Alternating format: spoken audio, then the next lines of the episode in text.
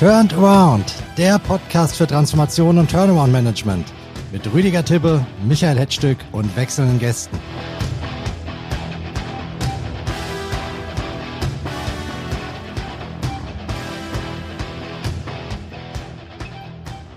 Herzlich willkommen. Ich begrüße Sie zu einer neuen Folge unseres Podcasts Turned Around. Heute haben wir etwas Besonderes vor. Wir stellen mal die Turnaround-Beratungsbranche selbst auf den Prüfstand. Ihren Kunden verordnen die CIOs und Restrukturierungsberater ja gerne und reichlich Transformation und Veränderung, aber verändern sie selbst sich auch schnell genug? Mein Co-Host sieht der Handlungsbedarf. Ich begrüße den CIO Rüdiger Tibbe. Hallo Rüdiger. Hallo, guten Morgen und freue mich auf den Podcast. Rüdiger, du hast für unsere Diskussion hier heute einen alten Weggefährten von dir mitgebracht, den viele unserer Hörer kennen werden, nämlich Dr. Ralf Moldenhauer. Er ist seit vielen Jahren einer der prägenden Köpfe der Restrukturierungspraxis von BCG hier in Deutschland. Hallo, Herr Moldenhauer. Ja, guten Morgen. Auch ich freue mich auf den gemeinsamen Podcast. Super, dann legen wir direkt mal los. Herr Moldenhauer, genau wie Rüdiger Tippe haben Sie ungefähr 30 Jahre Turnaround-Erfahrung auf dem Buckel, ähm, eine ganze Menge gesehen in der Zeit, auch eine Branche, die sich wahrscheinlich auch sehr, sehr stark verändert hat. Wie hat sich denn in Ihren Augen das Geschäft als Restrukturierungsberater verändert in den letzten 30 Jahren?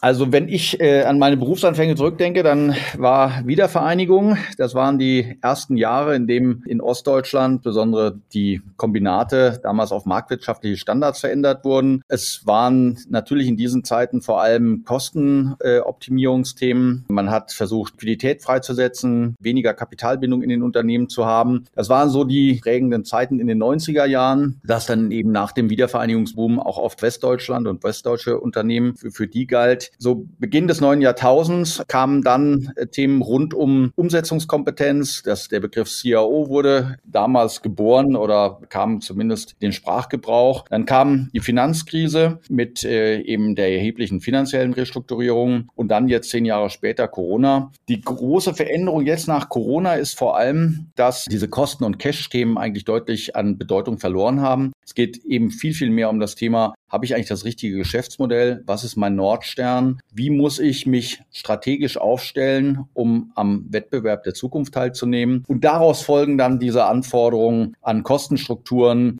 wie viel Kapitalbindung kann ich eigentlich in dem Geschäftsmodell vertragen? Das sind die Fragestellungen, mit denen wir uns zunehmend äh, beschäftigen oder die heute eigentlich absolut dominierend sind. War die Strategie in den Jahren davor, vor Corona, nicht treibender Teil einer Restrukturierung? Hat man da nur auf die Kosten geachtet und den Rest außen vor gelassen?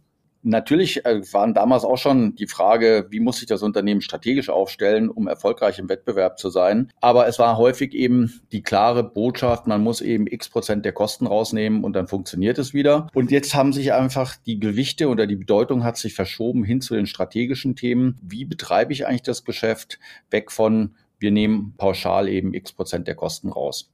Jetzt haben wir ja noch eine Spezialität seit ein paar Quartalen, nämlich die harsche Zinswende die spätestens zum Zeitpunkt der Refinanzierung überall äh, da einschlagen wird, wo nicht besonders viel Substanz ist. Das sind jetzt natürlich Sachen, wo man sich auch die Bilanz anschauen muss.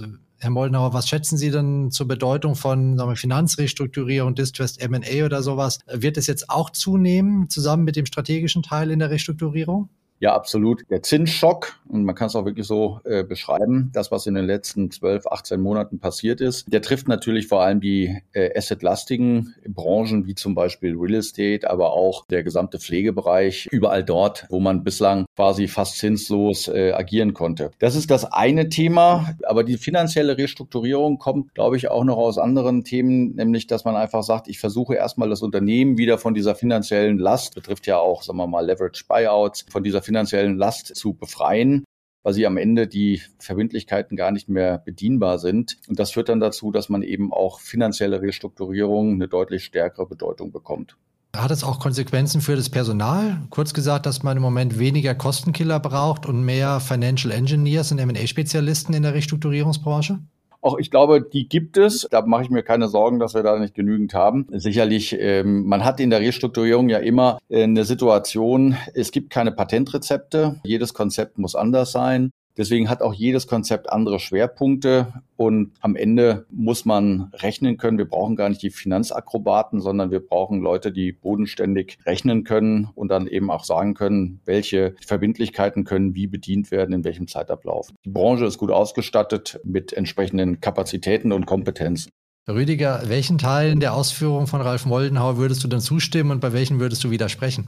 Also ich würde mal zustimmen, dass wir uns in einer anderen Art der Krise befinden, also weil die Weltwirtschaft tritt aus meiner Sicht eine neue Ära ein mit neuen Risiken, deren Auswirkungen noch gar nicht absehbar sind. Ähm, einmal die geopolitischen Verwerfungen, die extrem hohen Schulden, die, die Schuldenlast in den Unternehmen, das ist auch ein, ein Phänomen, was wir in der Phase noch nicht so gesehen haben und dann auch die extrem schwachen Wachstumsperspektiven. Und darum ist es schon ähnlich, dass sich jetzt einfach in der Vergangenheit war es von der, ähm, als Ralf Moldenhauer das aufgezeigt hat von, von Beginn an, dass es halt unser Job sehr stark sich gerechtfertigt hat durch ähm, unsere Erfahrung. Also wir haben halt wahnsinnig viel Industrieerfahrung mitgebracht und die Welt hat sich halt schnell bewegt. Und bei der Erfahrung geht's ja so um Patterns, also um Mustererkennung. Du weißt, egal welche Branche, es tritt dieser Effekt ein in, in einem Unternehmen, das Unternehmen gerät in Schieflage, dann weißt du einfach aufgrund der Erfahrung, was zu machen ist. Doch wir haben heute halt das Phänomen, dass sich die Welt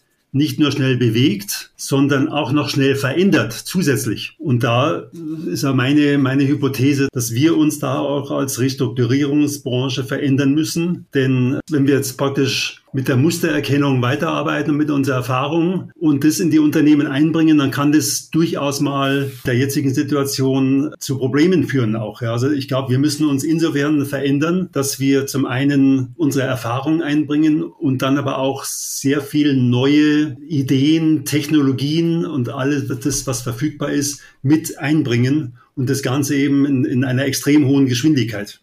Also ich finde, wenn ich da mal gleich darauf antworten darf, ich finde es ganz wichtig, was der Rüdiger Tibbe gerade gesagt hat. Wir sehen mittlerweile eine hohe Komplexität bei den Krisenursachen. Also in meiner persönlichen Wahrnehmung war das früher immer viel eindimensionaler. Unternehmen sind in Schwierigkeit geraten, weil sie einzelne Erfolgsfaktoren nicht mehr erfüllt haben in der Wertschöpfungskette oder in ihrer Ausstellung am Markt. Heutzutage haben wir, wir haben den Zinsschock, wir haben die Energiekosten, wir haben die geopolitischen Themen, wir haben Digitalisierung als Herausforderung für viele Unternehmen, wir haben den Arbeitskräfte- und Fachkräftemangel, wir haben diese Multikomplexität der Krise oder der, sagen wir mal, der, der, der Anforderungen an Unternehmen. Und das fängt schon eigentlich viel früher an, nämlich äh, das ganze Thema Krisenerkennung, Krisenvorsorge. Und dann kommen wir natürlich erst, der Rüdiger Tibbe und ich, äh, bei der Krisenbewältigung häufig dazu. Aber es ist eine ganz andere Herausforderung und die fängt, wie gesagt, schon bei der Vorsorge und bei der Erkennung von Krisen oder krisenhaften Zuständen an. Und wenn man das dann natürlich überträgt in die Lösungsansätze, die wir gemeinsam mit den Unternehmen erarbeiten, heißt das auch, dass sie vielfältiger sein müssen, dass natürlich dann, das hatten Sie vorhin auch gefragt, die Anforderungen an die Mitarbeiter der Restrukturierungsberatung sich auch ändern oder man muss eben groß genug sein, um letztlich im Team diese Themen auch entsprechend abzubilden. Aber die ganz große Herausforderung für euren Job als Unternehmensberater ist ja, wenn immer man euch holt, erwartet man, dass ihr vor der Welle seid, dass ihr Erfahrung habt im Umgang mit diesen Themen, dass ihr schon Know-how habt, dass ihr Best Practice Cases habt, äh, Benchmarks, whatever, whatever. Jetzt kommen diese Krisen und diese Herausforderungen so kurze Abfolge seit einigen Jahren. Ist es da überhaupt möglich, als Berater so vor der Kurve zu bleiben, dass man nicht on the job lernt, sprich beim Kunden, sondern dort eben wirklich schon mit den richtigen Rezepten reingehen kann?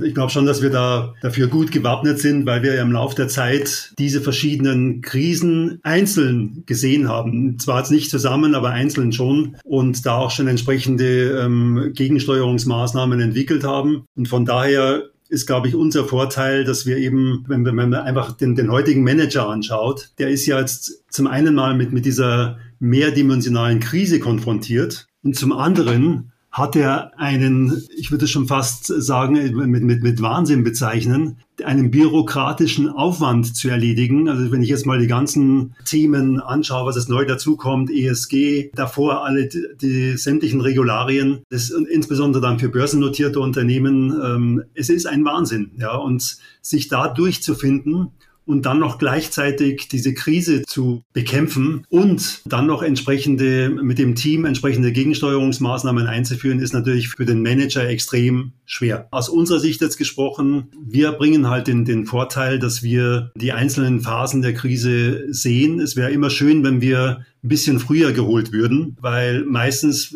wenn, das Telefon dann klingelt oder die E-Mail äh, kommt, ist das Kind schon so halb, schon halb im Brunnen gefallen, in den Brunnen gefallen. Ja, und das ist natürlich dann immer sehr, sehr schwer, weil man dann auch schneller reagieren muss und dann auch härter durchgreifen muss. Wenn man ein bisschen früher dran ist, proaktiv agiert, hat es halt einfach den Vorteil, dass ich von der strategischen Seite, was, was Ralf Muldenhauer ansprach, die strategische Repositionierung, dann die, die finanzwirtschaftliche Seite und, und auch die leistungswirtschaftliche Seite noch ein bisschen besser harmonisieren kann. Und das wäre eigentlich so die Empfehlung aus meiner Sicht zumindest, in der heutigen Zeit da ein bisschen früher tätig zu werden seitens des Managements. Und wir kommen ja gleich noch drauf auf die auf damit verbundenen Kosten. Das ist ja immer das, die ein, der Einwand. Aber auch da gibt es ja dann Möglichkeiten, wie man das ein bisschen abfedern kann. Aber ich denke, je früher, desto besser. Also diese Krisenursachen materialisieren sich ja am Ende immer in der G&V, im Cashflow und in der Bilanz. Insofern ist das, was man quasi aus anderen Projekten und früheren Situationen, kann man wahnsinnig viel mitnehmen. Die Lösungsansätze, also welche Gegenmaßnahmen zur Krisenbewältigung leitet man ein, da braucht man sicherlich vielleicht eine Verstärkung im Team und auch zusätzliche Kompetenzen. Aber diese Bedrohung, die entsteht ja immer quasi durch die Auswirkungen auf die Gewinn- und Verlustrechnung, Bilanz und den Cashflow. Und insofern glaube ich schon, dass wir da äh, oder bin ich mir sicher, sehr sicher, dass wir letztlich da wahnsinnig viel Erfahrung aus früheren Projekten mit einbringen können, weil wir das eben entsprechend dann auch erkennen und auch viele Maßnahmen wieder nutzen können, eben in einer anderen Zusammensetzung, um hier die existenzbedrohenden Kräfte zu minimieren. Bin dankbar, Rüdiger, dass du eben das Thema Kosten schon angesprochen hast. Denn mehr Komplexität heißt, wenn man Berater im Einsatz hat, eigentlich immer auch höhere Kosten. Ist die Restrukturierungsberatung, das Turnaround-Management deutlich teurer geworden in den letzten Jahren? Das Teure ist eigentlich die Schieflage des Unternehmens, wofür die Berater nichts können. Und wenn, wenn wir dann zum Einsatz kommen, ist es natürlich klar, dass es das Unternehmen zunächst zusätzlich belastet. Aber mittelfristig, wenn dann der Turnaround passiert ist oder die Transformation eingeleitet ist, dann ist es ja wieder sichtbar in der, in der G&V und in der, in der Bilanz. Und von daher denke ich, hier über teuer zu sprechen, ist der falsche Ansatz. Man muss einfach ähm, schauen, was ist der Mehrwert, was ist der Return. Diese, ich sage ja immer, wenn wir kommen, das ist eine Investition. Das ist, das müssen Sie wie eine in, in, der, in der Fabrik mit einer Maschine vergleichen, wo Sie jetzt von höher automatisieren und die amortisiert sich ja auch nicht sofort aber schnell natürlich. Und bei uns ist es, ist es genauso. Ja, wir bringen halt dieses äh, geistige Know-how mit, Berufserfahrung, die praktische Erfahrung und die Umsetzung vor allen Dingen ähm, aus vielen Jahren. Und das ist, glaube ich, der große Vorteil. Und das, klar, das kostet Geld zunächst, aber amortisiert sich, wenn man, wenn man sich die Fälle anschaut, sehr schnell.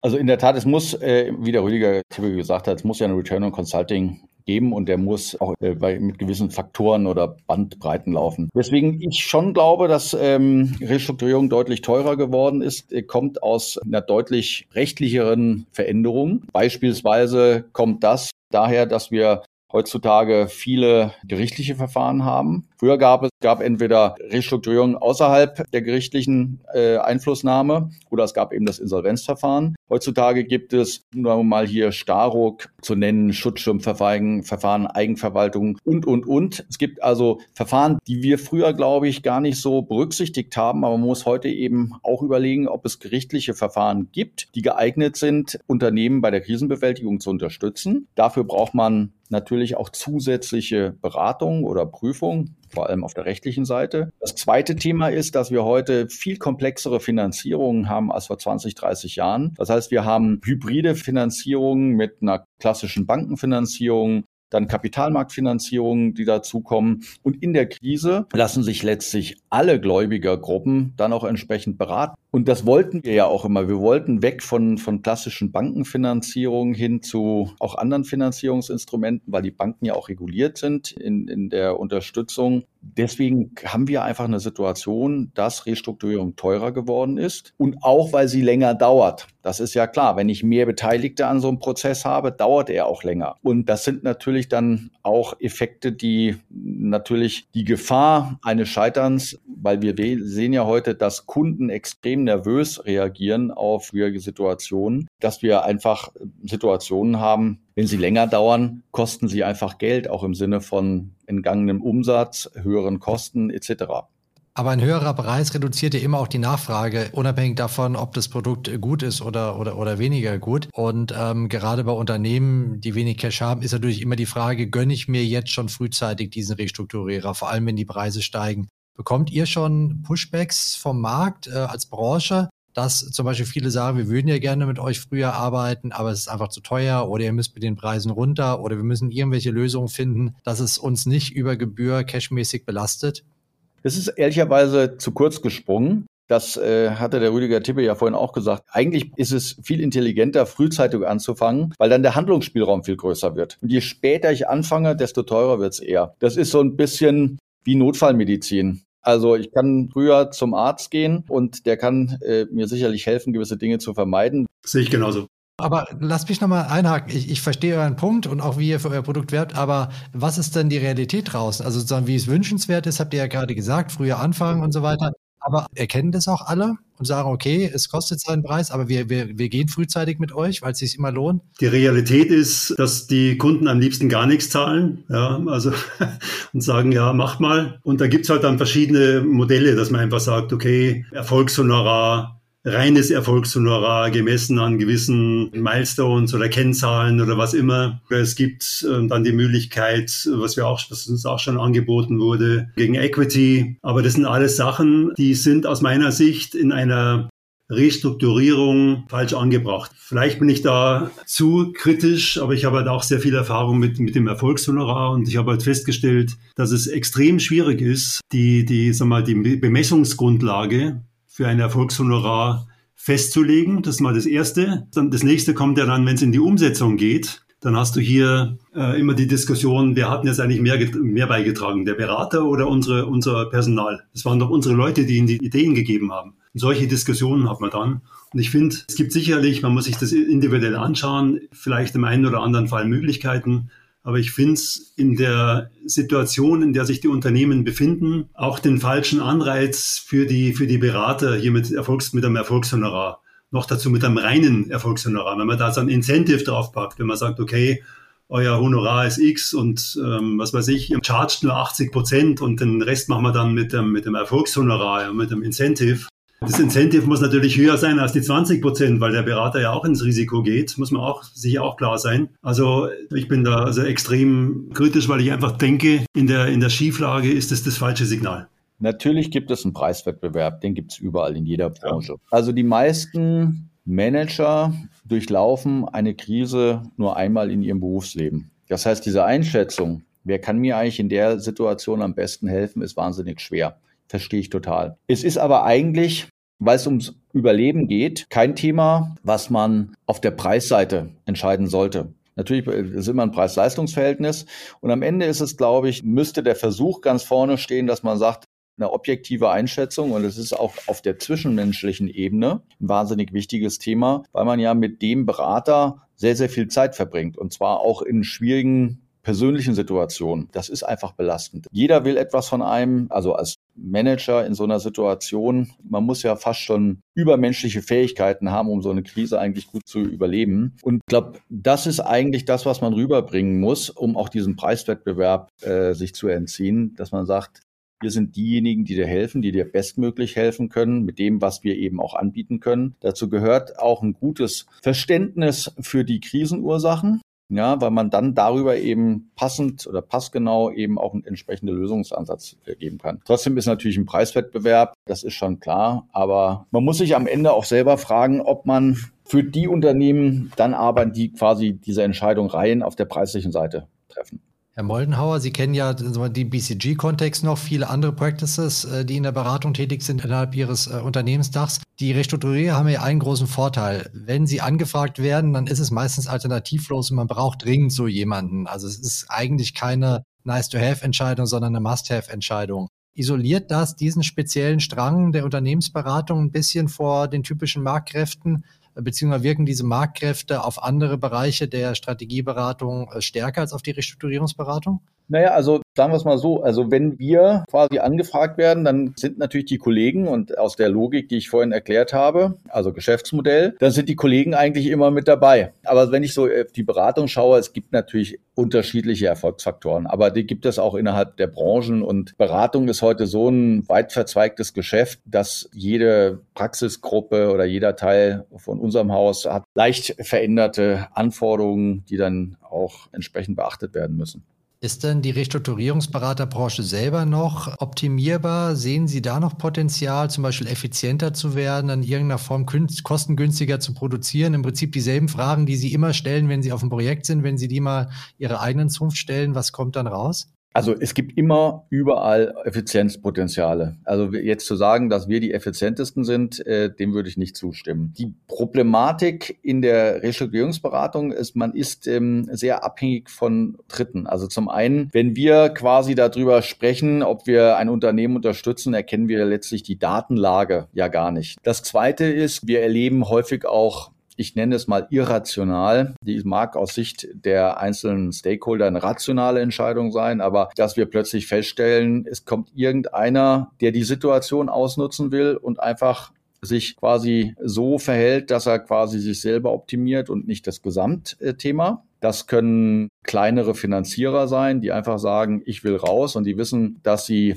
damit, weil sie einfach ein Störer sind und eine Störung braucht man nicht in dem, in, in der, im, im Lösungsansatz, dass sie dann rauskommen können. Und diese äh, Sachen, es kommen immer so viel unvorhergesehene Sachen, die man eigentlich wahnsinnig schwer, also eigentlich gar nicht berücksichtigen kann. Und daher kommen natürlich auch, wir würden sagen, Ineffizienzen, aber sind die vermeidbar? Nein. Könnte KI als Innovation zum Beispiel auch euer Geschäft ähm, bereichern, schneller machen, verstärken? Die Frage, ich hatte mir die Frage schon gestellt bei dem Thema mit Big Data. Also wenn man fünf Jahre zurückdenkt, gibt ja immer so ein paar goldene Regeln. Eine goldene Regel war keine Sanierung über den Markt. Also wir haben eigentlich immer abgelehnt, dass wir quasi dem Unternehmen aus der Krise helfen, indem wir den Umsatz steigern. Man muss eigentlich genau andersrum vorgehen. Man muss eigentlich schlechten Umsatz wegschneiden und darauf eine Kostenstruktur anpassen. Mit äh, Big Data hatten wir ja äh, in vielen Branchen auch die, die Überlegung, dass man sagt, man kann Umsatz steigern, weil man eben Dinge anders bewertet. KI, ich glaube, also wenn man heute ehrlich ist, man kann vielleicht Dinge auch nochmal verifizieren lassen über KI aber jetzt eine Lösung rein oder überwiegend auf KI aufbauen, davon würde ich, wäre ich noch ganz weit weg. Ich glaube immer noch, dass es ein individuelles Konzept sein muss, weil die Krisenursachen eben äh, heterogen und unterschiedlich sind. Ich glaube nicht, dass KI da heute schon helfen kann. Denke ich auch, ja. Also vielleicht in der Zukunft in der Analyse, also Analyse der Zahlen etc., da denke ich schon, wenn es mal ein bisschen fortgeschrittener ist in den nächsten 12 bis 24 Monaten wird sich da viel tun. Aber da stimme ich überein, dass jedes Unternehmen und jede Krise ist individuell und du musst da genau drauf schauen, was in welchem Bereich zu machen ist. Und da stimme ich absolut überein. Das wird KI nicht übernehmen können. Ähm, da wird es immer Experten brauchen, die eben hier die entsprechende Erfahrung mit einbringen und da unterstützen. Rüdiger, ich erinnere mich, dass wir uns neulich mal über das Thema Innovation unterhalten haben. Du bist ja auch so, so ein gedanklicher Wühler. Du stellst ja auch immer alles in Frage und überlegst, wie man es besser machen kann und was dann auch auf, aus der Zukunft kommt.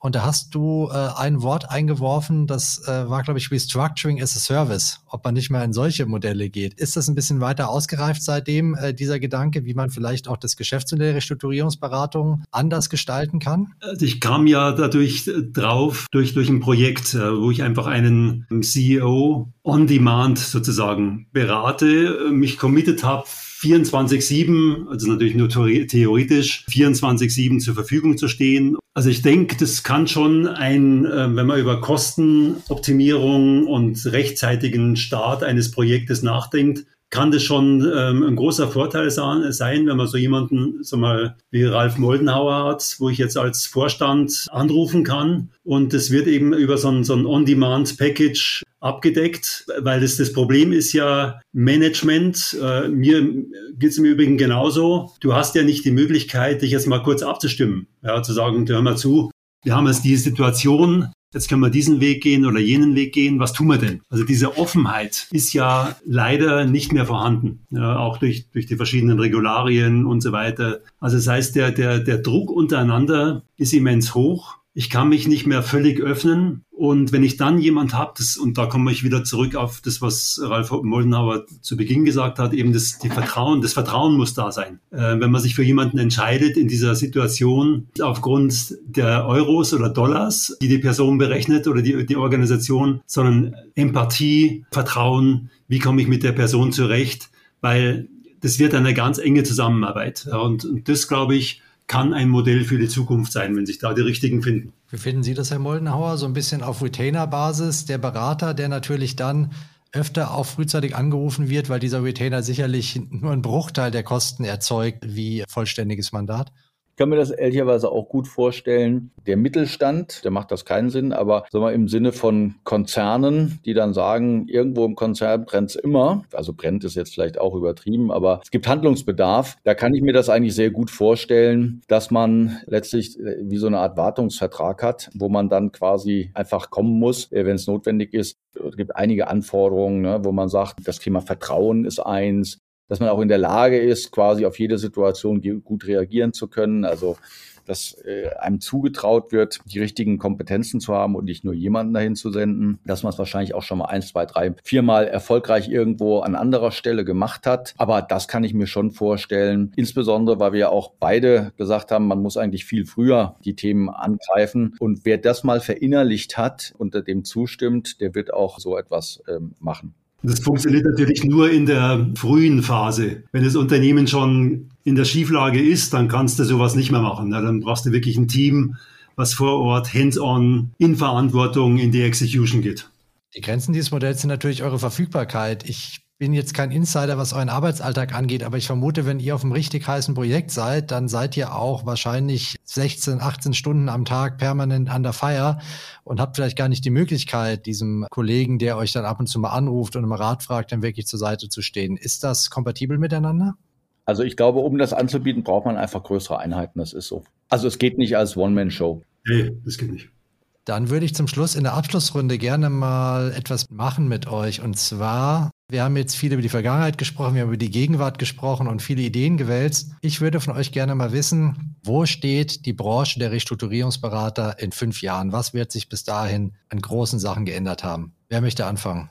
Ich fange mal an. Wir werden, ich glaube, das kommt alleine über diese gerichtlichen Verfahren. Ich hatte das ja schon angesprochen. Also man versucht ja, die volkswirtschaftlichen Schäden zu reduzieren und deswegen versucht man also juristisch eben die Möglichkeiten nach vorne zu ziehen, quasi in bestehende Verträge etc. einzugreifen. Ich glaube, dass der Weg sein wird, dass wir uns auch versuchen müssen, früher mit äh, Bedrohungssituationen auseinanderzusetzen. Wir werden zur Lösung ich glaube auch, dass wir große Einheiten brauchen werden. Wir brauchen zur Lösung der krisenbedrohenden Umstände entweder die Kompetenzen im Hause oder wir brauchen ein großes Netzwerk, auf das wir zugreifen können. Wir werden neue Themen wie KI oder Big Data berücksichtigen und wir werden letztlich wahrscheinlich uns auch viel stärker am Erfolg messen lassen müssen. Und da wird es auch professionellere Modelle geben als die, die es heute gibt, wo das am Ende dann immer ein Kampf zwischen wer hat was geleistet geben. Da glaube ich dran. Also mehr Kompetenzen, früher anfangen und variabler in der Entlohnung.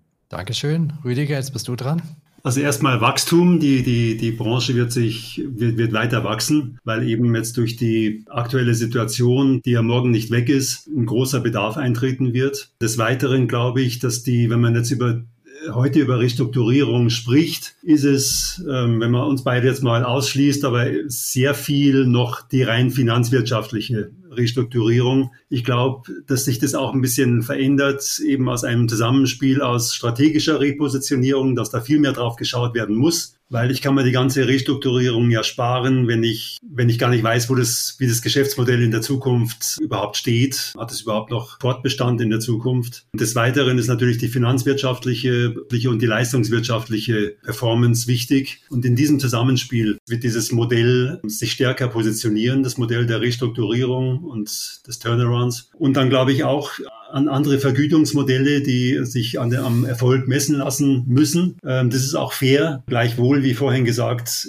extrem schwierig, da also intelligente Systeme zu, zu finden, die dann auch für beide Seiten verbindlich sind. Und wir leben ja gerade schon eine große Veränderung, nämlich durch das Wort Transformation ist ja eine neue Facette in das Geschäft reingekommen, die ja eigentlich schon signalisiert, dass das Thema Restrukturierung sich weiterentwickelt und vielleicht auch zu einer längerfristigen, dauernden Begleitung eines Unternehmens dazugehört. Und das ist vielleicht auch eine Perspektive für die Branche, die ich mal reinwerfen werde. Das Zusammenwachsen dieser beiden Sachen. Super. Ich bedanke mich äh, herzlich für diesen Austausch. Ich glaube, wir sind hier oder da auch in Bereiche gegangen, die euch ein bisschen wehgetan haben. Aber umso mehr sage ich Dankeschön, dass ihr da immer auch mitgegangen gegangen seid und euch den Fragen gestellt habt. Ich fand, äh, da waren viele spannende Ideen dabei. Ich hoffe, unseren Zuhörern geht es genauso und sage an dieser Stelle mal ganz herzlichen Dank an unseren Gast Ralf Moldenhauer. Sehr gerne, hat mir viel Spaß gemacht. Und natürlich heute wieder meinen Co-Host Rüdiger Tippe, der heute sehr viel Input reingegeben hat. Mehr als bei manch anderer Folge. Äh, danke, Rüdiger. Sehr gerne. Vielen Dank auch und vielen Dank an Ralf Moldenhauer. Hat richtig Spaß gemacht. Ja auch. Super, ich wünsche euch beiden alles Gute für eure nächsten Projekte. Das wünsche ich natürlich auch all unseren Zuhörern. Wir sind in ein paar Wochen wieder da mit der nächsten Folge von Turnaround. Bis dahin wünschen wir Ihnen eine gute Zeit. Bleiben Sie gesund und bleiben Sie uns gewogen. Auf bald!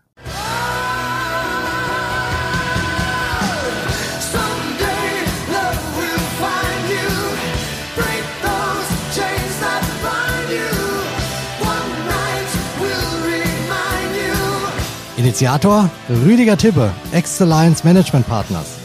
Moderation und Host Michael Hetzstück, Aurora Stories.